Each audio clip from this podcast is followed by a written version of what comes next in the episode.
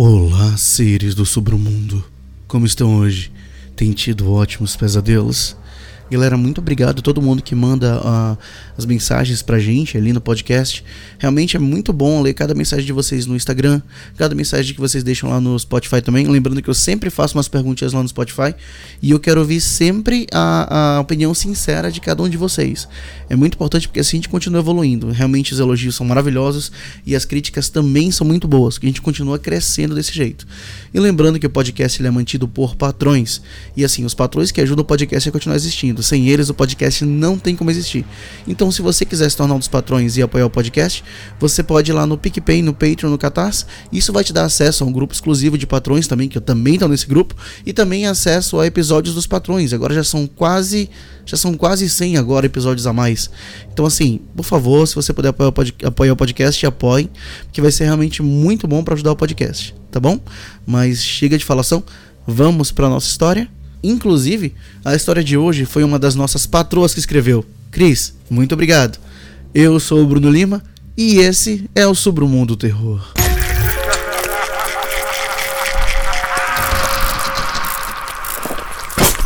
Sobre o Mundo Terror.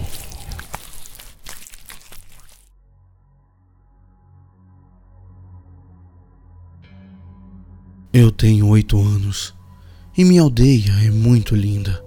Eu adoro passar cada um dos meus dias aqui. Eu moro em um país muito complicado politicamente. Pelo menos é que eu escuto meu pai dizer à minha mãe, pois eu nem sei muito bem o que isso quer dizer. O que sei é que moro em uma pequena aldeia que se chama Daci, ao sul de Romani, Romênia em português. Nós não somos muitos, vinte famílias no máximo mas apesar de poucas pessoas, tenho dois melhores amigos, Klaus e Florhan. E amamos brincar no lago que tem um pouco antes da floresta que cerca a nossa aldeia. Nós só temos permissão para ir até um certo ponto da floresta que se adensa conforme nos afastamos da aldeia.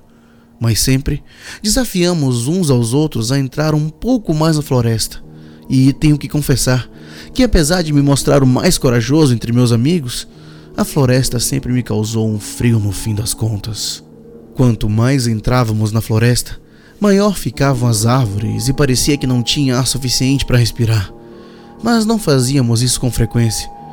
Normalmente, nos contentávamos em correr por todos os lados, brincávamos de guerra, pois sabíamos que sempre havia pequenas guerras entre nosso povo romeno e os grandes maus que vinham do leste. Nós os chamávamos de vermelhos, e do lado oeste o outro mal também aparecia, e nós os chamávamos de brancos. Confesso que naquela época não entendia o que meu pai queria dizer com brancos, afinal, eu sou branco de cabelos louros e olhos azuis, como quase todos em nossa aldeia. Tem uma coisa que preciso explicar sobre nós romenos. Somos um povo de um país muito pobre e que viaja muito.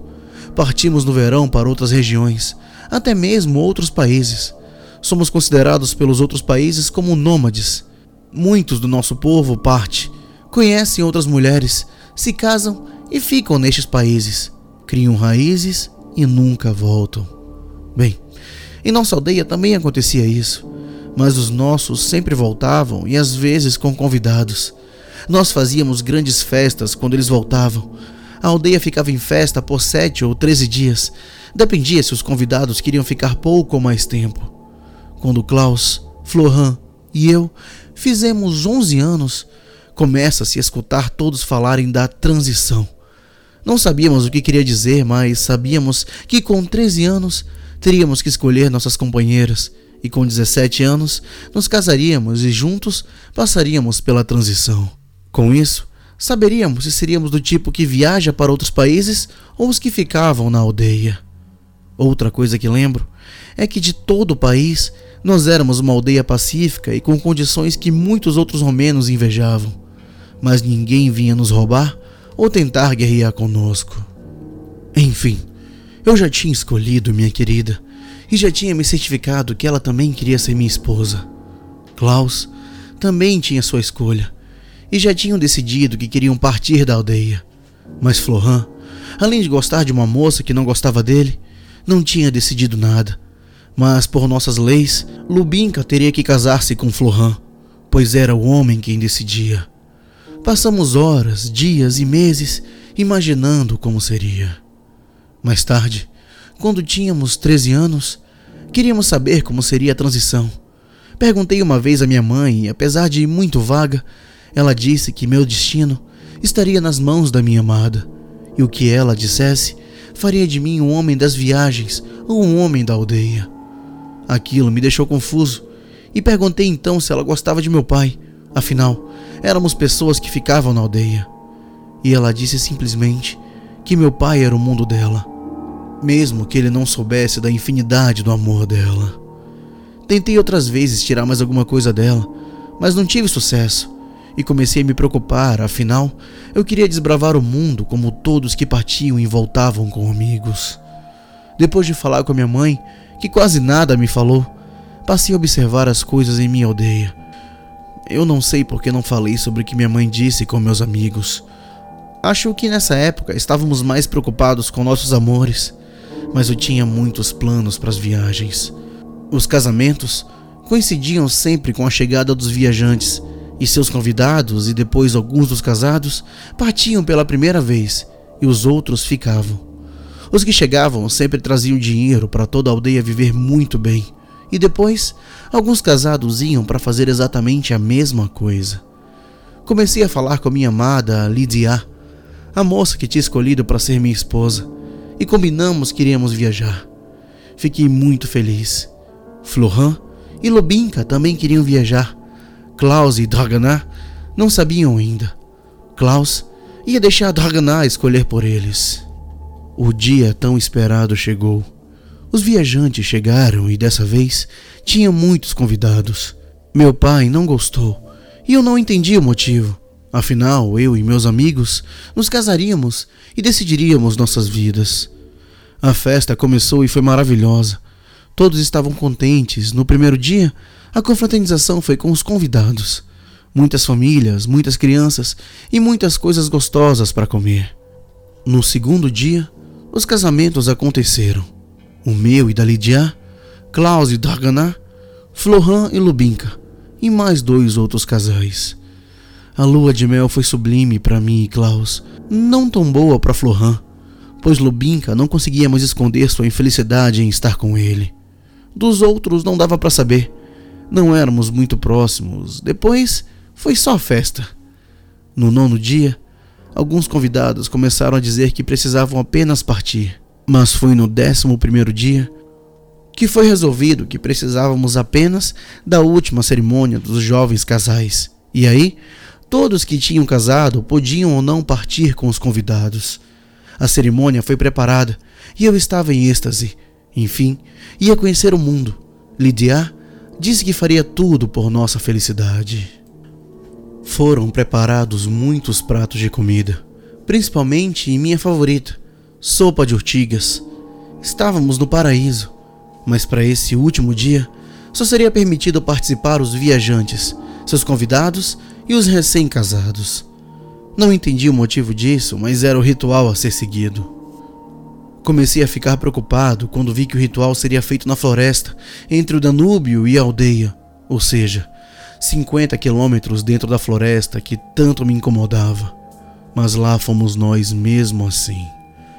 A floresta, sempre opressora, mas com muitas pessoas e música alta, quase parecia um lugar normal como qualquer outro. Quando chegamos no lugar específico, tinha um grande monumento feito de pedras em forma de bancos, que era para os convidados.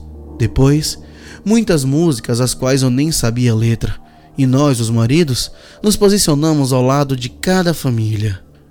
Como haviam mais famílias que assim casados, os viajantes se posicionaram ao lado de outras famílias, e os cânticos aumentaram, até que a um determinado momento as pedras começaram a se mover e aos poucos começaram a se transformar modificar sua forma para algo que eu só posso descrever como grotesco.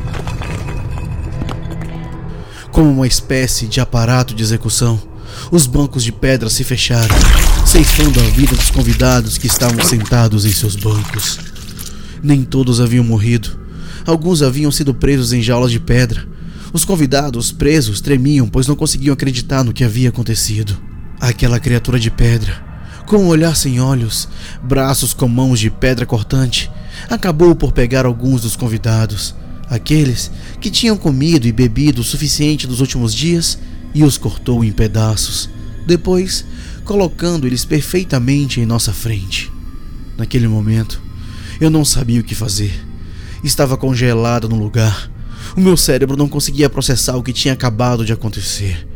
Naquele momento, a criatura levantou um de seus braços de pedra que pareciam lâminas e aproximou o rosto da gente. Com uma voz gutural, ele disse apenas uma palavra: Comam. Naquele momento, entendi que não teria desculpas. Então, com nossas mãos tremendo e estômagos revirando, comemos as pobres pessoas massacradas. Vi o horror na face da minha pobre Lidia, mas continuamos com muito medo daquela criatura. Medo dela simplesmente achar que não queria mais nos ver vivos. Após não conseguirmos mais comer, a voz gutural voltou e veio a pergunta junto. Vocês desejam ser viajantes e escolher os próximos sacrificados? Ou. A frase não foi terminada, mas já tínhamos entendido a partida rápida dos viajantes daquele lugar. Tínhamos pouco tempo e minha Lidia tomou a decisão por nós ficaríamos na aldeia. E assim fez Draganar, mas Lubinka decidiu que eles partiriam e fomos postos de lado. Naquele momento, a jaula começou a se desmanchar e, no movimento rápido e certeiro, as pedras cortantes arrancaram as pernas dos viajantes presos na jaula. Aquela coisa de pedra disse com uma voz sem expressão alguma: Cortem. Florhan e Lubinka e mais um outro casal cortaram os pescoços dos viajantes em um ritual macabro que assistimos até o final. Quando tudo aquilo acabou, Florhan passou muito mal e foi amparado pela mulher que ele tinha escolhido passar o resto da vida junto. Voltamos para a aldeia. Todos da aldeia sabiam o que tinha acontecido. Como sempre, ninguém podia dizer nada, nem mesmo aos próprios filhos. As malas estavam feitas mas só Florhan e Lubinka e o outro casal pegaram suas malas e partiram nos carros dos viajantes que haviam vindo, mas que nunca iriam voltar. Hoje, eu tô com 42 anos e tenho um belo menino que está crescendo rápido demais.